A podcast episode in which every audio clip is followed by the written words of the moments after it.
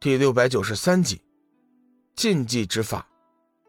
天罗的双眼紧紧盯着那盛着琼浆玉露的小瓶，说不出的羡慕。邪光嘿嘿一笑：“天罗老哥，你可曾饮过那琼浆玉露？味道究竟如何？”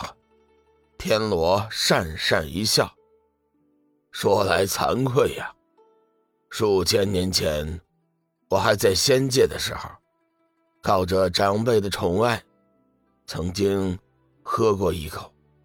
虽然事隔数千年，但是现在想想，那清香之味，唉，仿佛仍旧在口中挥散不去呀。邪光听了也是直流口水，随即坏笑道。天罗老哥，等会儿小玉仙子得胜之后，我们可以趁机哎取了那瓶琼浆玉露，你我共饮。还还有我，志远白了邪光一眼，道：“你这小子倒是自私，琼浆玉露这样的极品美酒，怎能少得了我呢？”就在邪光和志远争论琼浆玉露的时候。小玉和桂花仙子已经调养完毕，开始了新一轮的大战。只见小玉神色一凛，悬空而立，脚踏七星方位，凌空而走，左手掐动幻月剑诀，右手幻月一指，全身激荡出逼人的剑势。志远眼见小玉的剑诀，惊道：“大嫂这是要引动九霄神雷？”对于九霄神雷。志远并不陌生，当年他们第一次见面的时候，小玉为了维护龙宇和志远，大战鬼门妖邪，最后一招用的就是此诀，引动了九霄神雷，将修为强过数倍于他的鬼门妖邪诛灭。事后，小玉虽然因为耗力太过而昏迷，但是那一剑的威力却是毋庸置疑的。志远相信，以小玉目前的修为。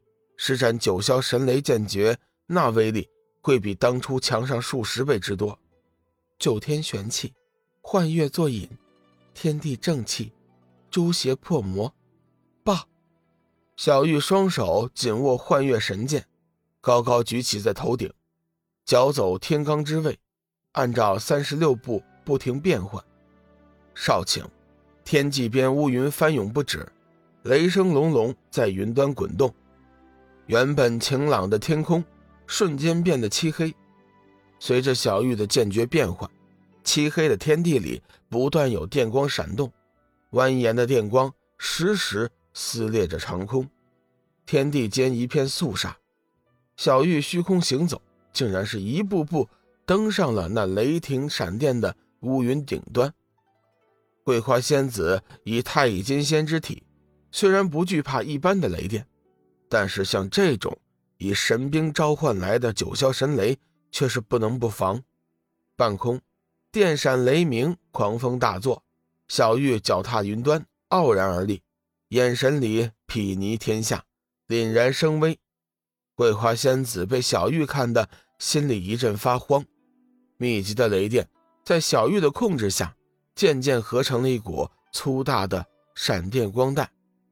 轰隆一声，谍报声响起，粗大的闪电在天际傲然一闪，刺破了黑云狂风，撕裂长空，以雷霆之势冲向了小玉。就在众人惊愕的瞬间，粗大的闪电已经全部汇聚在了幻月剑体之上。原本赤红的闪电，因为浓度增强，已经渐渐变成了紫色。此刻的幻月仙剑。已经变成了一把霹雳雷剑，就连小玉周身也被一道道紫色的雷电包裹。幽梦抬起头，崇拜似的看着小玉，喃喃自语：“原来小玉姐姐发威的样子好恐怖啊！”志远是暗暗称赞，同样的一招，事隔数年，威力居然会如此强大。看着满天的雷电霹雳，志远初步估计了一下。纵然是自己有混沌佛珠作为防御，想要接下这一招也并非易事。邪光亦是暗自心惊，一个龙语就已经让他吃惊不少，没想到他的女人也是超级变态的强大。半空中的雷电，邪光自负自己根本无法承接。邪光暗暗偷笑，再次肯定了自己当初投向龙宇是对的。有了这样强大的靠山，黑暗之主未必就不可战胜。大嫂，加油！我支持你！邪光大声呐喊：“天地之威，亦不过如此。”天罗似有些感触的说道。桂花仙子在巨大的雷电威压之下，身体在不住的颤抖。纵然自己修为强过小玉，但是在上古神兵的配合下，自己仍旧鲜有胜算。杀！